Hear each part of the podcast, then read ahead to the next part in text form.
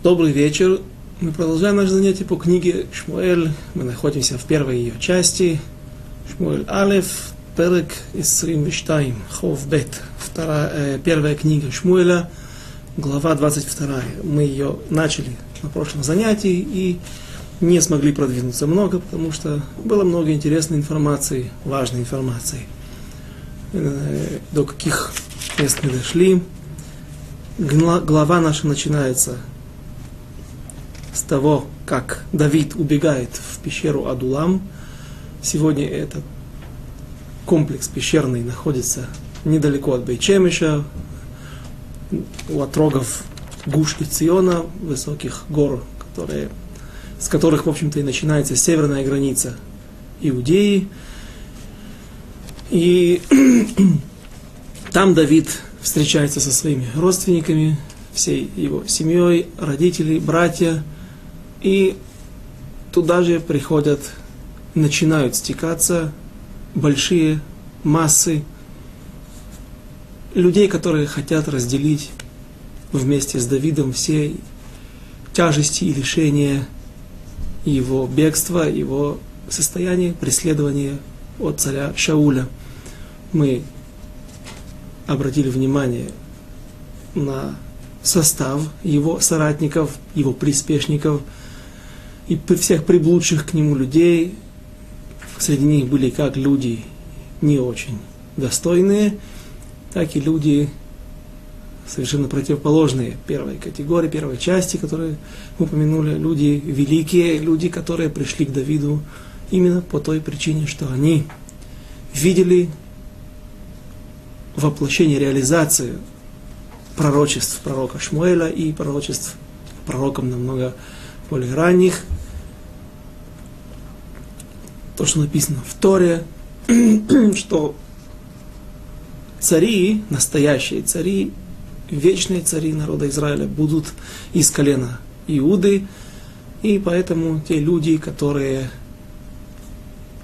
видели в этом руку Всевышнего, они в этих событиях, они переходят на сторону Давида, и лагерь их становится уже большой, и, соответственно, представляет собой большую опасность для Шауля, который, в свою очередь, продолжает быть преследуемым дурным, злым духом, который спускался на него, снисходил на него от Всевышнего, и Шауль все так же сидит с копьем, мы его встречаем в руке с копьем во всех, в, различных ситуациях, практически во всех ситуациях он не расстается с оружием, он чувствует себя несчастным, преследуемым, и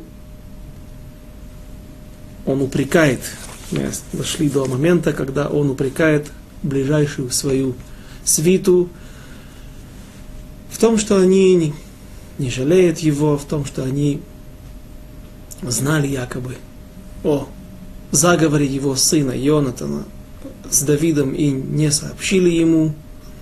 Хотя мы помним, как Йонатан с большими предосторожностями встречается с Давидом, когда он берет юношей вместе с собой и бросает, стреляет стрелы на расстояние, при этом говорит юношам какие-то фразы, которые являются ключевыми фразами, для, которые являются знаком для Давида, что же ему делать, нужно ли ему уходить или нет. И поэтому действительно ближайшее окружение Давида, э, царя Шауля, не смогли узнать о том, что Йонатан вступил в союз с Давидом. И мы упомянули о том, как прокомментировали слова царя Шауля «Веэйн холей микем алай» и нет никого среди вас, болеющих за меня в данной ситуации, болеющих не как болельщик какой-то команды, желающий добра чему-то, кому-то другому, а мудрецы наши учат отсюда Аллаху, что если великий человек, а, и еще одно доказательство из этих строк, что Шауль все же был человеком непростым, что если великий человек, мудрец Торы, болеет, то человек должен, все, весь народ Израиля должен молиться за него, и не только молиться, и таким образом, как бы сказать, что ну я вышел, я цати бедайхова, я выполнил свою обязанность, я помолился за этого человека, и дальше будь что будет, а нужно так войти в, в, в, в положение болеющего великого человека, народа Израиля, великого мудреца Торы, что буквально быть больным, чувствовать себя больным от того, что мне так плохо, от того, что плохо Гдоль Адору, великому мудрецу Торы. Ну и в любой ситуации это всегда не помешает войти в роль другого человека, попытаться почувствовать себя на его месте. И известный рассказ, известен всем, наверное, рассказ о знаменитом мудреце Торы, который жил в нашем поколении в начале века прошлого по нееврейскому летоисчислению. Звали его Рыбарье Левин. Его три зятя также были великими мудрецами Торы. Двое из них живут и по сей день.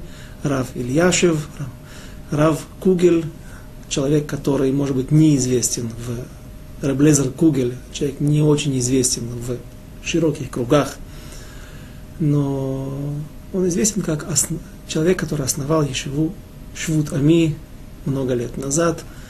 Третий человек, Рав Юдалевич, он уже умер, третий зять. Но сам Райбари Левин, кроме всех известных рассказов о нем, я приведу рассказ, который имеет отношение к нашей ситуации, когда он пришел к врачу с женой и заявил врачу, э, рассказал ему, что происходит в их семье. Он сказал, что у нас болит правая нога моей жены. То есть болит нога жены. Но мы одно целое.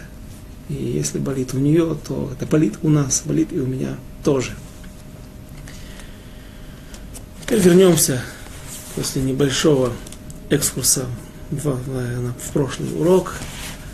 Вернемся в, в начало, на начало 22 главы и продолжим ее изучение. Мы также упомянули, коснулись о том, как Доeg Адуми, который являлся главой Сангедрина, главой Равинского суда, главой Равинского придворного суда, не главой всего Сангедрина, всего народа Израиля. Главой его являлся пророк Шмуэль, который еще был жив в это время. А глава придворного суда, придворного Сангедрина, его Доек Адуми, пытаясь смягчить гнев Шауля, царя Шауля, пытаясь оправдать себя, он вдруг заявляет из толпы, что на самом деле не все проявляют небдительность по отношению к врагам престола.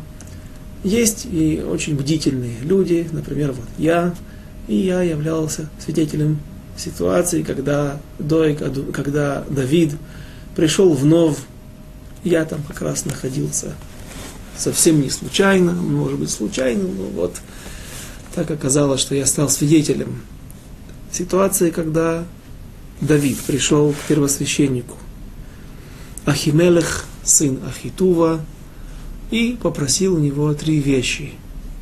Первое – это еду, второе – оружие, и третье – он вопрошал для него через Урим Ветумим тот передатчик связи со Всевышним, радиопередатчик, если можно так назвать, тот инструмент, через который, кроме пророчества пророков, тот инструмент, через который в те славные давние времена народ Израиля мог соединяться со Всевышним и узнавать его волю. Сегодня у нас нету ни пророчества, ни урим ветумим, даже бат-коль, громогласный голос, который раздавался с небес и оповещал о каком-то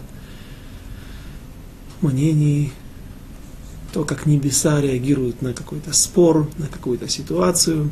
Все это мы сегодня не имеем, и только наши мудрецы Торы обладают, так написано в трактате Баабатра, обладают Руаха Койдыш. Они могут иногда или в постоянстве иметь связь со Всевышним, но опять же Руаха Койдыш это не пророчество, а нечто иное, более слабое проявление воли Всевышнего или проявление, как, как, как мы его получаем. И вот Дойка Думи изменяет правду. И он меняет порядок событий, которые происходили в городе Нов, и в первую очередь он на первый план ставит вопрос Давида ко Всевышнему через Урим и Тумим при помощи Ахимелеха, сына Ахитува. И царь Шауль расценивает это событие как бунт против него, как козни против царского престола. И он своей царской властью, своими царскими полномочиями выносит приговор, что не только Ахимелех, сын Ахитува, будет казнен, а весь город Кураним. Страшное преступление, которое также засчитывается Шаулю как преступление, и за это он расплатится своей жизнью, расплатится и искупит, когда он погибнет, то тем самым он искупит несколько своих прегрешений, преступлений против Всевышнего, против народа Израиля, и одно из них это.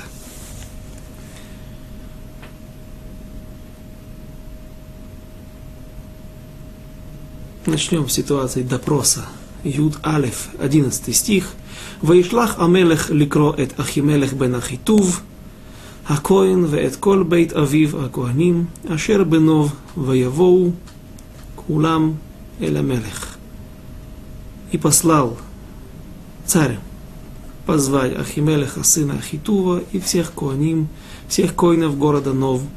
И пришли они к царю все, и предстали перед ним. Стих 12. Вайомер Шауль, Шмана бен Ахитув, Вайомер Янани Адуни. И сказал, обратился Шауль к первосвященнику и сказал, слушай, слушай-ка, сын Ахитува, как мы уже встречали недавно – сын Ахитува или сын Ишая, это когда обращается только по отчеству, это знак пренебрежения, знак того, что человек хочет опозорить и принизить того, к кому он обращается. Вайомер Алав Шауль, Лама Кашарте Малай, стих 13, и обратился к нему, Шауль, почему вы замышляете против меня? Ата убен Ишай, ты и сын Ишая, убитха, извините, «Бетитха ло лехем вехерев вешаал ло беэлоким, лакум элай леорев каемазе». Почему вы замышляете против меня, ты, сын, Ахит, э, сын Ишая, когда ты дал хлеб и меч и спросил, вопрошал Всевышнего через Урим и Тумим для Давида, обратите внимание, что в данной ситуации, в этом стихе, пророк Шмуэль располагает хронолог... э, события в правильной хронологической последовательности. Сначала он дал хлеб, потом оружие, а потом вопрошал Всевышнего для Давида через уровень Витумим. Почему? Потому что оружие не имеет никакого значения. Из этого стиха, из слов Шауля, не делаются никакие выводы. Выводы делаются из свидетельства – Дойга Адуми, и именно оно сыграло и стало судьбоносным, точнее трагическим в, в вынесении приговора, поэтому там он перечислил прежде, в той последовательности, которой он сказал. А теперь он перечисляет то, как это было. Пророк Шмуэль описывает нам события действительно так, так, как они были, потому что сейчас царь Шауль, он уже пришел к выводу. То, как он перечисляет сейчас, это не имеет значения. ויענך מלך את המלך ויאמר ומי בכל עבדיך כדוד נאמן ותחת המלך ושר אל משפט... Мишматеха ванихбад бавейтеха. И сказал ему, и отвечал Ахимелех царю и сказал, кто из всех рабов твоих верен, как Давид, и он взять царя, и исполнитель повелений твоих, и почитаем в доме твоем. Ахимелех ничего не понимает, он действительно ничего не знает. И он говорит царю Шаулю, как, в чем он виноват, не для того, чтобы оправдать Давида, а для того, чтобы показать царю Шаулю, что он всегда считал Давида законопослушным гражданином и слугой, верным слугой, верным слугой Всевышнего и царя, и кроме того, он зять царский, он иман, он верен. Царь Шауль отвечает ему, ну, теперь я все понимаю, теперь для меня все окончательно складывается вся картина. Он такой же верный, как и ты. Если ты полагаешься на Давида и называешь его верным, я знаю, какой ты верный, какой ты Коин Нейман и какой ты верный мне слуга.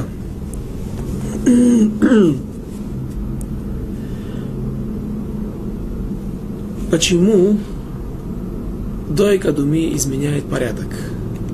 Это все он сделал неспроста, для того, чтобы показать на первом плане, что основное, основная цель посещения, основная цель Давида при посещении нового города Коинов была это вопрошание Всевышнего через Урим и Тумим, а как он, в каком свете он выставляет Коина, первосвященника и весь город, он его показывает как соратника Давида, как человека, который принимает сторону Давида. Почему? Сама эта Аллаха, закон, для кого вопрошают через Урим Ветумим, сама она была в состоянии махлокита, в споре, и Доек считал, что не вопрошают у Всевышнего через Урим и Тумим, а только для коина, только коин может это делать для необходимостей, для, для коинских необходимостей. Всегда спрашивают через коина.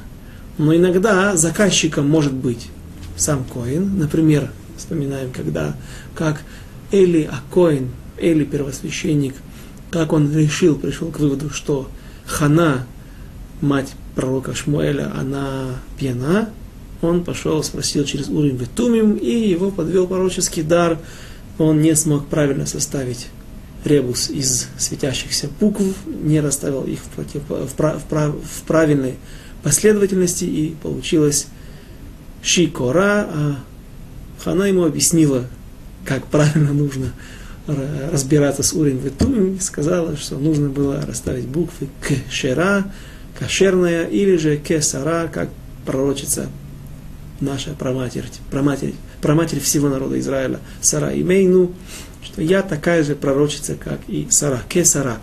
И тогда мы видим, что Коин мог, для, если у него есть какая-то проблема, у него есть какой-то вопрос, он может обратиться ко Всевышнему для своих целей в том числе.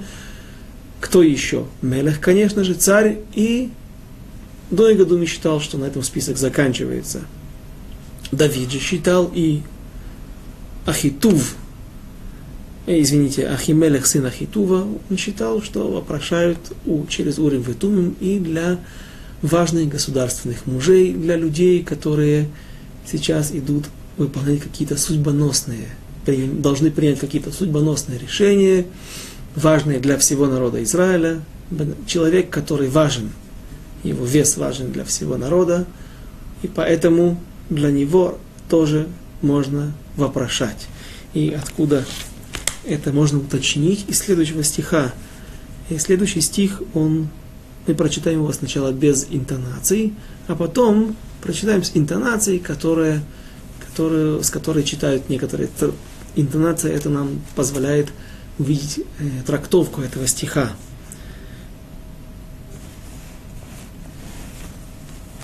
Стих 15, Тетвав. היום החילותי לשאול לא באלוקים, חלילה לי על ישם המלך בעבדו את דבר בכל בית אבי ки ло яда авдеха бехурзот давар катану гадоль.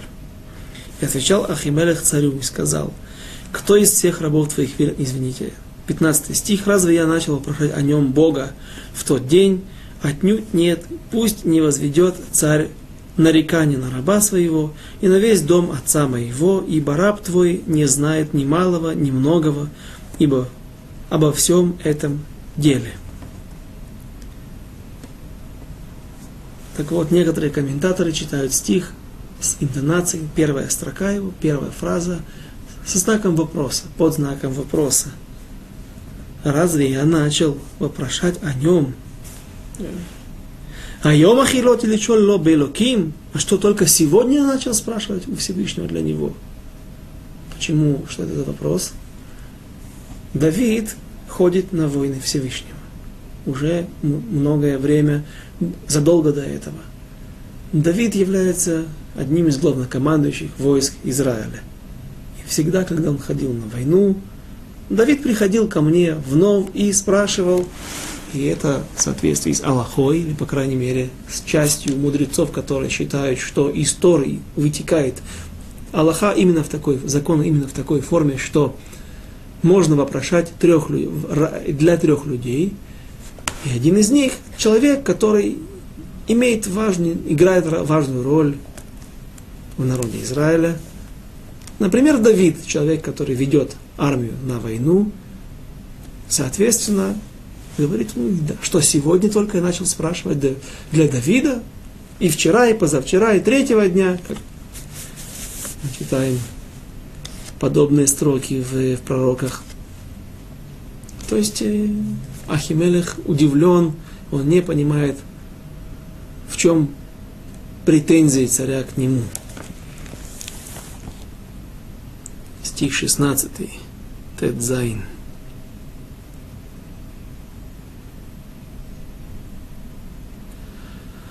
ויאמר בכל בית אבי, ויאמר המלך מות תמות, אחימלך אתה וכל бейт авих. И сказал царь, умрешь ты, Ахимелех, ты и весь твой дом, дом твоего отца. Мы увидим, что означает слово, фраза «ты и дом твоего отца». Не ты и твой отец и все, кто рожден твоим отцом, то есть твои братья и твои их потомки, а весь дом твоего отца, имеется в виду Кой, Арона Коин, будет уничтожен. Весь коинский род, или, может быть, точнее, наверное, будет правильнее сказать, не все отпрыски Арона Коина, а все потомки Элазара, эм, Итамара. У Арона был Элазар и Тамар. И сейчас в, у ковчега служили семейство Итамар, семейство Элазара, коины, которые происходят от Элазара, были отстранены от службы при храме в Шило. Объяснение это мы уже упоминали в начале книги Шмуль Алеф – как в, перв, в начале, в первых главах, когда мы описывали несколько грехов дома Эли, сыновей из дома Эли, и упомянули, как они вообще очутились у, скажем так, власти, у службы перед Всевышним, и за что семейство Элазара было отстранено от службы, когда произошли несколько не очень хороших событий в народе Израиля, и, если я не ошибаюсь, Танад Ильяу приводит такое объяснение, что каждый из судей не ходил по всей земле Израиля, все сидели под своим деревом, возле своего дома, в тени, и, как помнится мне фраза из Танада Ильяу, как Коли Хадамар Шалом Навши. Каждый сказал, кто хочет, может прийти ко мне. А, сам не ходил к людям для того, чтобы рассудить их, для того, чтобы принести им Тору, ее и дух Торы. И поэтому, в конце концов, произошло много не очень хороших событий в народе Израиля. Кроме того, Пинхас, сын Элазара, был еще жив в это время, и он был отстранен от власти Сато после событий с Евтахом, Евтаха Гелади, когда он не пришел к Евтаху, услышав о его недере, о его обете, когда он обрек свою дочь на несчастье, на тяжелую, страшную судьбу, и в этом обете не было ничего такого, что нельзя было его, из-за чего бы его нельзя было отменить. Но Ахи эм, Пинхас, сын Лазара, решил, что он слишком большой человек, слишком важный человек для того, чтобы прийти к этому Ам-Арцу, Ам-Арец, к этому неучу. И из-за этой гордыни девушка осталась посередине между двумя этими людьми, и обед не был отменен, а Всевышний лишил Пинхаса, сына Элазара, пророческого дара, и его род был смещен от жертвенника, и они больше не служили перед Всевышним. Когда же отпрыски Итамара, сына Аарона, также согрешили, сыновья Эли, Хофни и Пинхас, и их свита, их окружение, все коины, которые служили при переносном храме в Шило, тогда Всевышний, если вы помните, пообещал, что они будут смещены с, престо... Э, смещены с, этого, с этой должности. Когда это произойдет? Это произойдет во времена правления царя Соломона, Шлома Амелеха.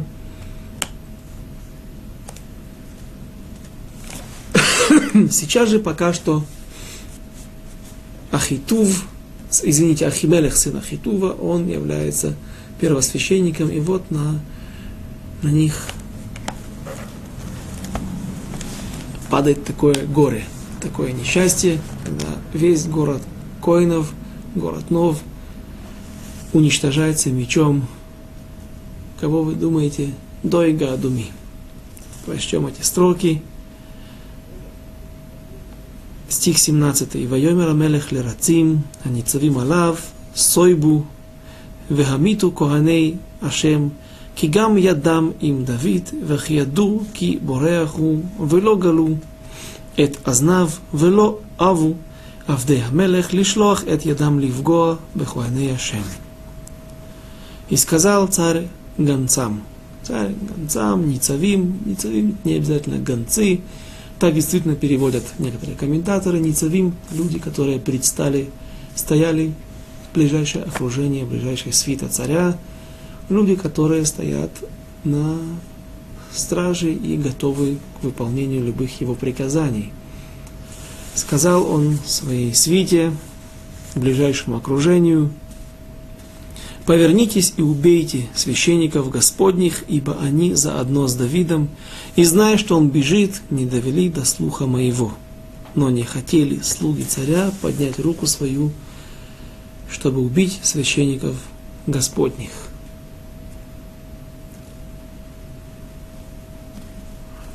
Кто были эти люди?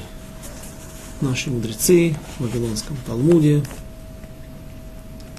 утверждают на основании традиции, которая была в их руках, доносят до нас информацию и говорят, что эти были никто иные, как Авнер бен Нер и Амаса бен Йетер. Два главнокомандующих войск Израиля, войск царя Шауля, оба родственники царя Шауля. И два великих воина и два великих мудреца Торы. И вот эти люди, подвергая свою жизнь опасности, идут на столкновение с царем и отказываются выполнить его приказ, тем самым вводя себя в категорию также людей, которые мордим бы мальхут, люди, которые на первый взгляд поднимают флаг бунта против царя недостаточно несчастному, в кавычках, царя, царю Шаулю, того, что против него замышляет бунт. Царь э, Давид, его зять, также помогает ему его дочь, его сын, вот первосвященники против него, теперь еще и ближайшее окружение также не повинуется его приказу. Но, на удивление, мы не видим дальше, что последовали какие-то карательные меры против двух этих людей. Царь Шауль обращается к другим людям, другим. Опять, опять же, это был Доик Адуми, к другому негодяю, который, да, выполнил эту миссию, выполнил эту страшную роль, казнив город Коаним Нов. 85 семейств уничтожил, 85 коинов и их семьи, жен и детей. Пока что остановимся на двух этих личностях, Авнер бен Нер и Амаса бен Йетер. Когда в будущем Йоав, один из важнейших соратников и из окружения, из свиты царя Давида, который разделил с ним все его тягости и лишения, скитаний, бегства от царя Шауля и также многие другие события, о которых мы в основном будем заниматься, которыми будем заниматься в книге Шмуэль Бет, второй части книги пророка Шмуэля. Все же Йоав, Йоав бен Цруя, провиниться перед престолом, перед семейством Давида, и пророк, извините, царь Шломо, царь Соломон, решает казнить его. Не решает, а даже царь Давид заповедует это ему в своем завещании. Почему именно такие пункты, именно такие темы нашел важными царь Давид, об этом мы будем на этом будем остановимся в конце книги, или в начале книги Мелахим, книги царей. Но когда, для чего я упоминаю эту ситуацию, привел эту ситуацию сейчас, чем она нам важна, когда пророк, э, извините, царь Соломон, Шлома Амелех, увещевает Йоава бен Цруя, он говорит ему – что ты убил двух людей, Авнера и Амаса, именно он убил двух этих людей. Ты убил двух людей, которые были намного более праведными, чем ты, лучших и праведных, чем ты. То есть из тех слов Шлома Амелеха, царя Соломона, мы видим, что Шлома Амелех определяет Авнера бен Нера и Амаса бен Етера – как людей праведных и достойных, намного более достойных, чем, например, какие-то люди, которые помогли становлению царства Давида. И это одна из ситуаций, в которой они заслужили похвалы, заслужили такого определения, как праведники. Они идут на риск, рискуя своей жизнью, и отказываются повиноваться приказу царя, вынять меч из ножен и покарать город Куаним Нов. Почему, почему они не согласны с царем Шаулем? Ведь они преследуют Давида, и более того, Авнер бен Нер, это будет тот человек, который будет дважды настаивать на том, что Давид является врагом, действительно врагом престола, несмотря на то, что будут две ситуации, в которых будет ну, практически очевидно, что царь Давид, тогда еще Давид, пока что еще Давид, просто Давид, царь в потенциале, что он не замышляет злого против царя Шауля. Вновь оставим это на те места, когда мы до них дойдем, уже в ближайшее время, в ближайшие главы. Но здесь Авнер выходит против, выступает против царя Шауля. Почему? Вновь упомяну, не потому, что он является соратником Давида или сторонником Давида, а потому что как говорит Раши, одну строчку. Ее нужно понять, без комментаторов сложно понять эту строчку, потому что, говорит Раши, и Авнер Беннер, и Амаса Бен Йетер трактовали Ахин Веракин. Что это за Ахин Веракин? Есть слово Ах на иврите, это только, переводит, переводится на русский язык. Только, но и рак. Рак тоже только. Ах, верак. Ахин, веракин в множественном числе. Что за... О чем идет речь? Когда в стихе встречается слово ах, верак, как добавление, а вот но только не забудь, поступай так и так, оно добавлено неспроста. Как мы знаем, каждая буква здесь выверена, каждая буква, каждое слово несет в себе информацию и не написано просто для красоты. И приведем пример. Как только Иошуа бин Нун переводит народ Израиля через реку Иордан, Всевышний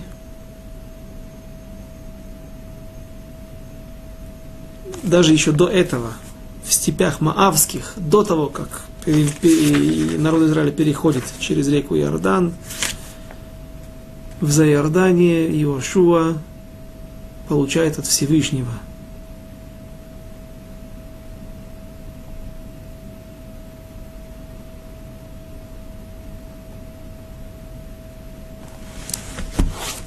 не упрек, а как бы совет. Прочтем последний стих первой главы в книге Йошуа, 18 стих.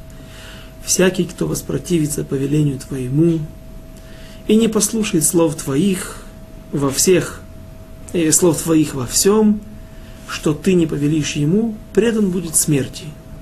То есть, мы видим, что Иошуа получает полномочия казнить любого, кто воспротивится его приказам, его власти.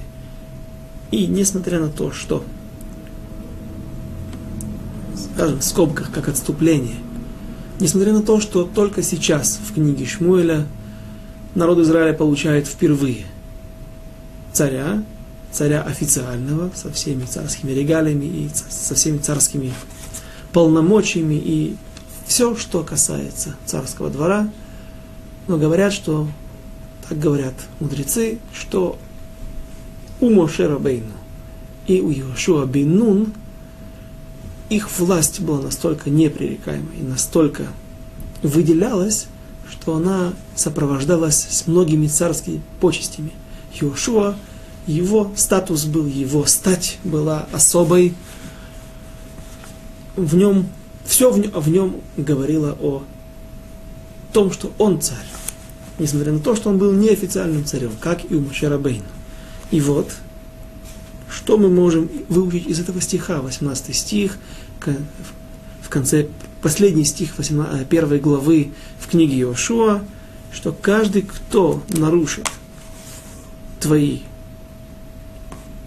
все, что изречено твоими устами, будет предан смерти могли бы мы сказать, тогда прийти к такому выводу. То есть, даже если он скажет человеку пойти против Торы, если из Торы, из пророков, которые являются, из Мушерабейну, из, которые являются представителями Всевышнего, и на их, на их, из их слов следует такое, значит мы можем прийти к выводу, что власть его не ограничена даже если он заставляет человека совершить преступление против Торы.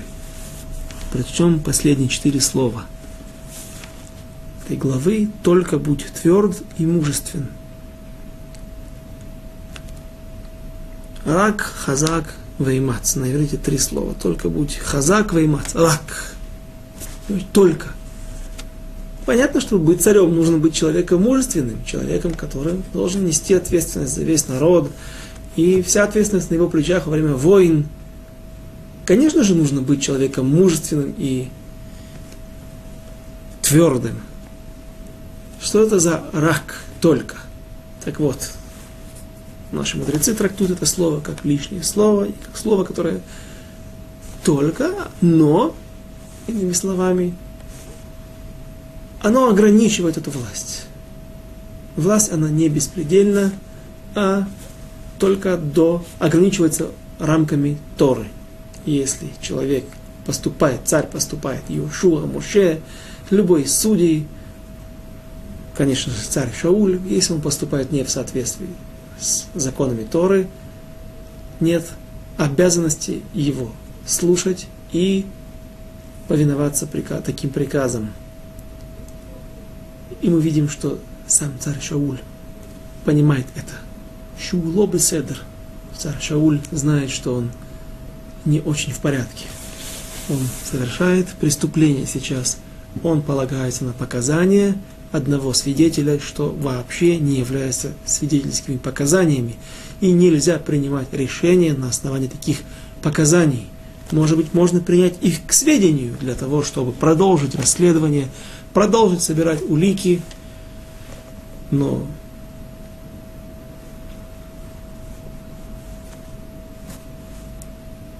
на основании сафека, на основании сомнения, сомнительной информации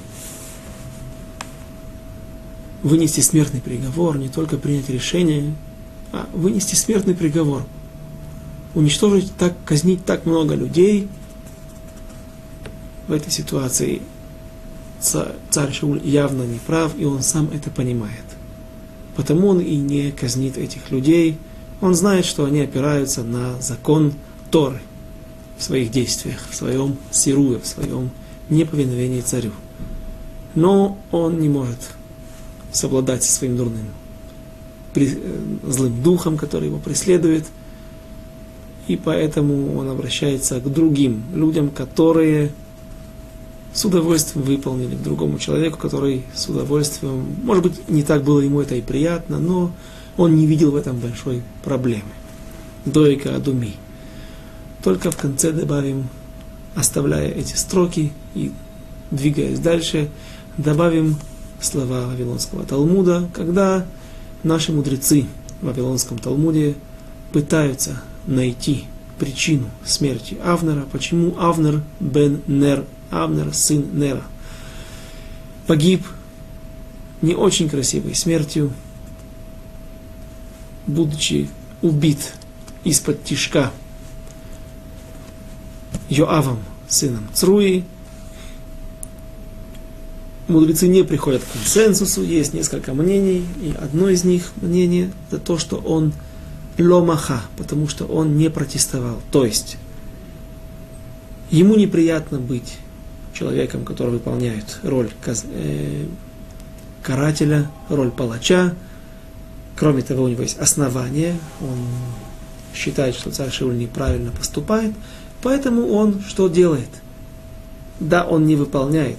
Да, он ставит себя в, опасное положение, но этим он только, то, как мы сегодня иногда говорим на русском языке, умывает руки, он уходит в сторону – он остается чистым в этой ситуации. Но ведь люди погибли.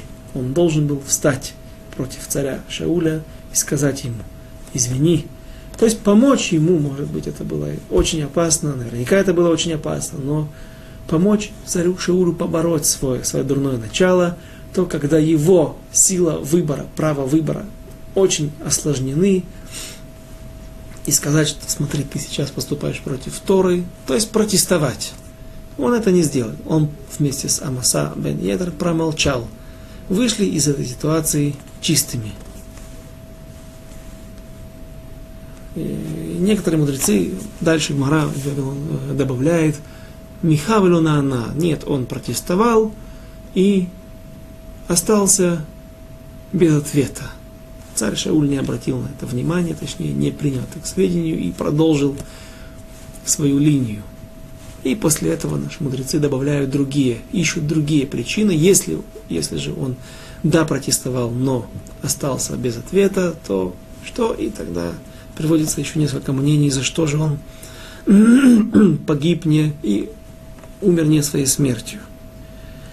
Другой вопрос, также мы должны задать, оставляя эти строки, почему такое несчастье постигло коинов города Нова. На это наши мудрецы приводят мнение, что это было одно из, одна из расплат, которую запланировал Всевышний, как наказание дому Эли. Хофни Пинхасу, Хофни и Пинхас уже погибли от рук Голиата. И вот следующее несчастье, которое постигает дом Итамара. Ты и весь дом твоего отца будут казнены. Мот юмат, смертью умрете. В дословном переводе. И даже это не, явля, не явилось последним искуплением для дома Эли, как мы упоминали в третьей главе.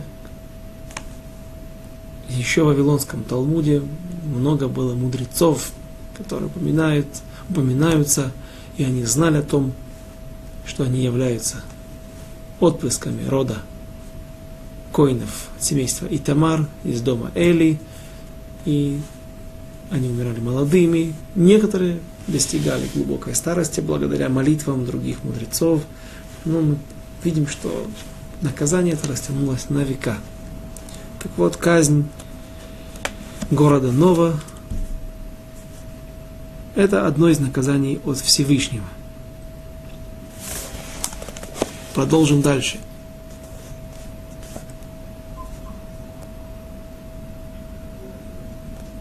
стих 18.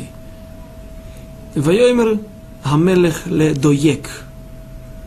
Каждый, у кого есть еврейский текст, на самом э, здесь написано доег, не доэг далет, алеф, гимель, а доег далет вав юл гимель.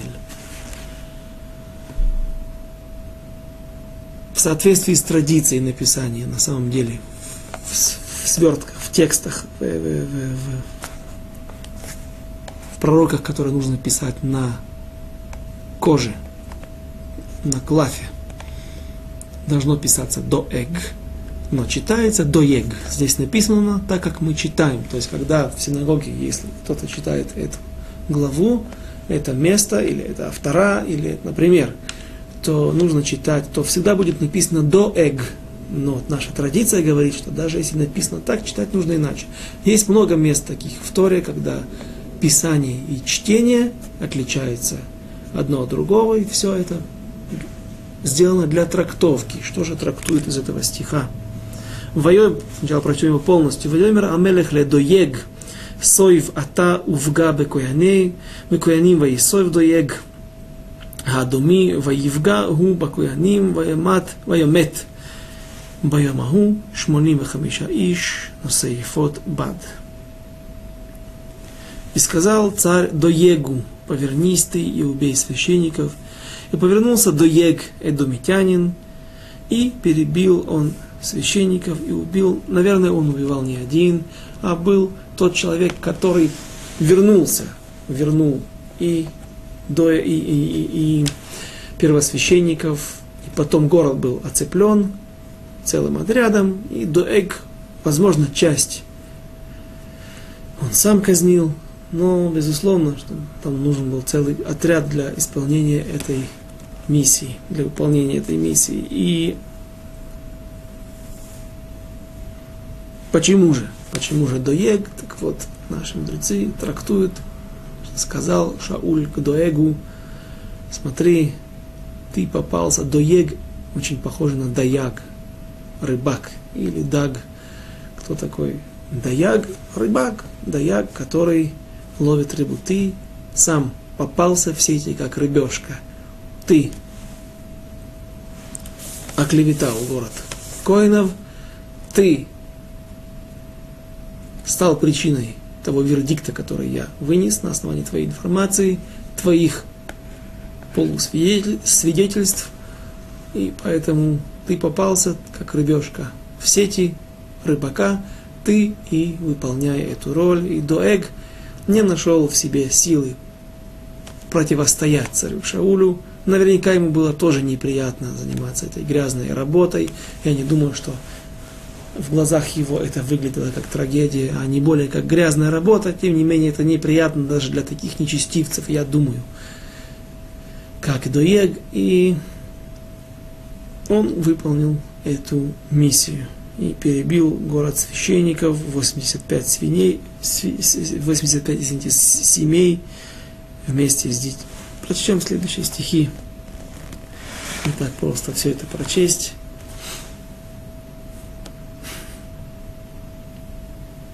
Восемьдесят пять человек, носящих эйфод бад. Эйфод бад, многие комментаторы говорят, что эйфод бад это не что иное, как одежда коина, которая включает в себя урим и тумим, на который привязывалась урим и тумим, а урим и тумим были только одни, объясняют комментаторы, коины, которые иногда носили в потенциале, были рауим, были пригодны для того, чтобы выполнять мирию, миссию против первосвященника, которые были все праведники, и такие великие люди, такие же, как и Ахимелех, сын Ахитува, и вот таких великих людей перебил Доек, выполняя приказ царя Шауля. В Этнов следующий стих, Ютет, 19. Веэтнов ирха коаним, Хикал фи херев, меиш веат иша, меолел веат юнек, в Хамор васель фи харев. И нов город священников поразил на стрел меча как мужчин, так и женщин, как подростков, так и грудных младенцев, и волов, и ослов, и овец острием меча. Но стих Хав. Ваималет бен Эхад Лахимелех бен Ахитув Ушмо Эвьятар. Ваеврах Ахарей Давид. Но спасся один сын Ахимелеха, сына Ахитува по имени Эвьятар – и убежал к Давиду.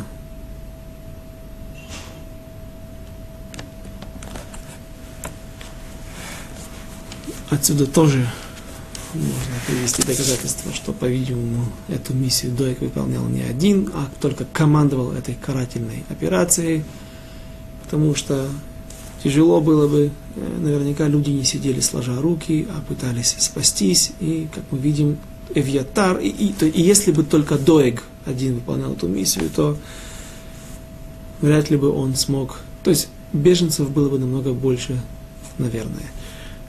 Но все же, несмотря на то, что город был оцеплен войсками, все же один человек смог убежать. Скрылся молодой коин по имени Эвиатар, сын первосвященника. И он прибежал к Давиду и рассказал все, что произошло. И вот говорит Гамара, в Вавилонском Талмуде, Мидрашим говорят это, это описано, что Ильмалей Эвьятар, сын Ахимелеха, если бы не спасся из города Коинов Нова, Ахимелех, сын, э, извините, э, Эвьятар, сын Ахимелеха, не осталось бы от Довида и от его потомков никого, от его рода не осталось бы даже упоминания. Почему? Царь Давид знал, что он виноват в смерти, уничтожении города Коинов. Он знал, он видел там Доига. Он знал, что Доиг большой негодяй, у него была возможность в этом убедиться уже много раз. Вновь, вновь упомянем, что мудрецы наши приписывают Доегу и совет царю Шаулю не уничтожать Агага и так далее, все, что там произошло, после чего царь Шауль окончательно потерял право и надежду на то, чтобы остаться сам царем, самому остаться царем.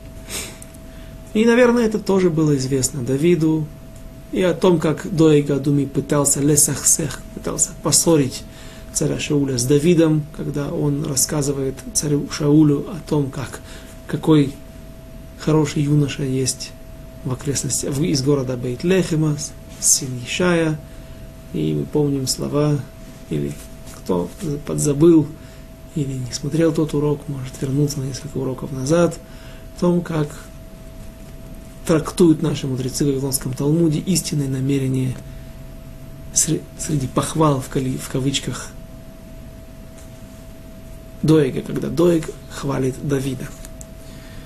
И Давид все это мог знать, и он знал, что наверняка все, что сейчас происходит в городе Нов, станет известно, известным царю Шаулю через Доега.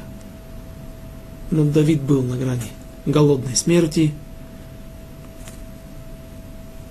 и он решил все же обратиться к Ахимелеху, сыну Ахитува – зная, что тем самым он подвергает опасности жизнь всего города. Обращаясь к Давиду, Всевышний предлагает ему после этих событий два варианта развертывания событий в будущем. Как он предлагает Давиду рассчитаться за этот грех – Алиф. Или будет уничтожено все его семейство, но Давид сам останется жив, все его потомки. Бет, второе, или же он попадет в руки врага. Пусть он выберет. Именно та развилка, те два варианта развития, э, развития событий, которые, перед которыми Давид стоял перед входом в город, перед посещением города Нова. Если я пойду в город Нов, могут погибнуть люди, весь род, или все коины, все семьи, которые живут в этом городе. Я их подвергаю опасности. Если я пойду другой дорогой, моя жизнь подвергается опасности, я могу попасть в руки царя Шауля, когда он будет гнаться за мной. А я томлюсь от жажды, я не ел, я на грани голодной смерти, у меня нет оружия, то есть у меня есть все шансы попасть в руки царя Шауля. И вот, когда царь Давид находится перед этой дилеммой, вновь Теперь он выбирает попасть в руки врага. И это было отодвинуто на многие годы. В будущем из книги Шмуэль Бет трактуют наши мудрецы из некоторых, нескольких строчек. Они приводят Мидраш, который говорит, что вот в этих строчках заложены те события, когда Давид попал в руки врагов, каких врагов, все эти подробности в будущем. И он сам, поскольку он был уже в преклонном возрасте, сам не смог справиться в, единоборстве с, с филистимлянами, с, с филистимлянином. И он практически уже был на грани смерти, но его верный воин и верный телохранитель младший брат, второй брат, брат Йоава, Авишай, бен Цруя, успевает в последний момент прийти на выручку своему царю и спасает его от смерти. При этом царь Давид говорит ему, послушай, я должен выйти из этого испытания самостоятельно, своими силами. И если мне суждено пасть от руки врага, то так будет лучше. Или я сам смогу победить врага, или сам паду от его руки. Но помощь здесь неуместна. Почему? Потому что так сказал мне Всевышний, если я не выхожу, не беру и выхожу полностью из этого испытания самостоятельно, то тогда будет другое испытание. Мои потомки должны будут погибнуть. И вот Авишай не хочет ничего слушать, он убивает филистимлянина, и таким образом остается следующая казнь над родом Давида. И почему все же это не произошло, с этого мы начнем следующий урок, Байзрат Ашем. Я думаю, что можно остановиться середине. Мы прошли дошли практически до конца 22 главы. Мы завтра начнем в следующий раз с этих же строк. До свидания. До следующих встреч.